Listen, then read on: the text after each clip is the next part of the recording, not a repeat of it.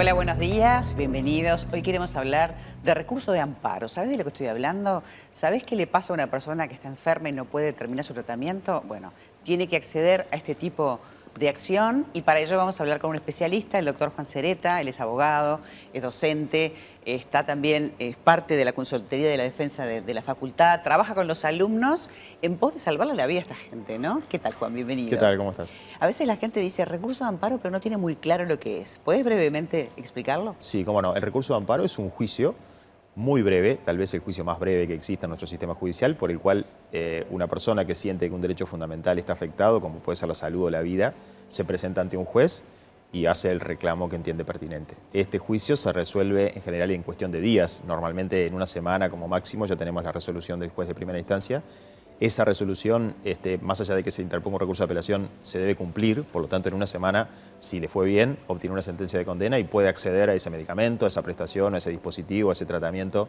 que, por ejemplo, el sistema de salud no cubre.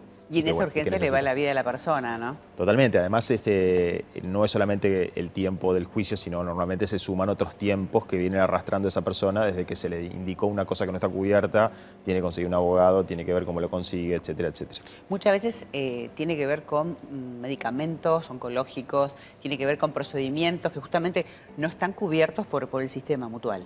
Exactamente, la mayoría de los amparos que hacemos tienen que ver con medicamentos de alto costo o procedimientos o dispositivos que no están cubiertos por el sistema y que aquellos ciudadanos que tienen dinero los pueden pagar, pero aquellos que no tienen el dinero suficiente son los que están protegidos por la Constitución y son los que invocan esta norma para obtenerla a través de la justicia. Sí, también enfermedades raras, ¿no? Que a veces eso Sí, las enfermedades raras, las enfermedades raras tienen más dificultades porque eh, nuestro sistema de salud en general el registro de los medicamentos ha quedado impulso de la industria, de la industria farmacéutica. Y la industria farmacéutica se mueve con un natural interés de lucro y si no hay un nicho de mercado apetecible, muchas veces ni siquiera registra los medicamentos. Y quedan presos de esta situación los que tienen enfermedades poco frecuentes. Claro. ¿Qué cosas son las que de repente, bueno, obviamente cuando uno consigue eh, darle a la persona este, lo que está buscando y salvarle la vida debe ser súper gratificante como carrera, ¿no? Porque más allá de la justicia y lo legal, estamos hablando de la vida de una persona.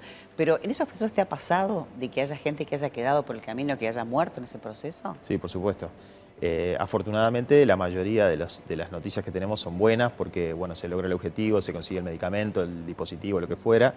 Eh, acceder al tratamiento, pero también tenemos casos en que no llegamos a tiempo, por esto que te decía, es, el tiempo va jugando en contra del paciente, los tiempos normalmente de la, de la enfermedad o de la salud no se compadecen con estos tiempos administrativos y judiciales y lamentablemente nos ha pasado de, pacientes que fallecen en el camino o que pierden la oportunidad terapéutica, porque hay que reconocer que cada uno de estos tratamientos tiene un momento, tiene una ventana terapéutica. Si se agota ese tiempo, eh, a veces ya no tiene sentido este, seguir luchando por ese fármaco. y muchas veces la persona cuando llega a ti es una persona que viene luchando, tratar de conseguir las cosas por sí mismo y tampoco sabe, a veces ni siquiera saben que existe esta posibilidad, ¿no? Sí, e, es muy importante que se conozca eh, la posibilidad de acceder a estas cosas a través de la justicia, ya sea con nosotros o con otros profesionales.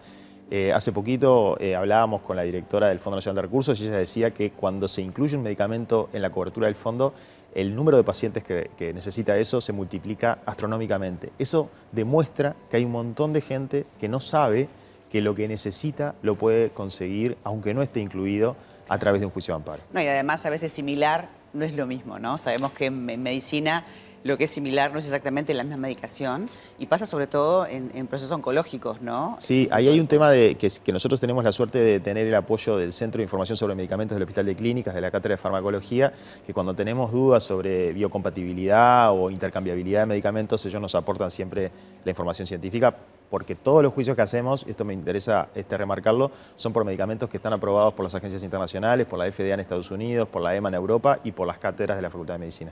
Algo que es bastante nuevo tiene que ver con, la esterilidad, con procesos oncológicos o con personas que quieren ser, quieren, quieren tener su, descendencia con sus propios gametos, ¿no? Eso está pasando. Sí, está pasando. Hace poquito tuvimos un caso que nos desafió mucho, que es el caso de un, varón trans eh, con pareja eh, mujer cis, eh, que deseaban ambos tener un hijo biológicamente de ambos. Y para eso la ciencia hoy lo permite. En Uruguay se, puede hacer, se puede acceder a eso a través de un, de un método que se llama método ropa, recepción de ovocitos de la pareja, por el cual se fertiliza el óvulo, en este caso de él, el gameto de él es un óvulo, se fertiliza ese, óvulo y se implanta en el útero de ella y tienen un hijo biológico de ambos. Eso no está cubierto por el Fondo Nacional de Recursos. y aparte cuesta cambiar el paradigma, ¿no? En la cabeza de todo el mundo. Nosotros reivindicamos el derecho de las personas a tener hijos con sus gametos, no importa si somos claro. somos trans y si nuestros gametos son espermatozoides o son Es un derecho. Seguiremos hablando a lo largo de este año porque es muy interesante el trabajo que ustedes realizan, así que muchísimas gracias, No, Juan.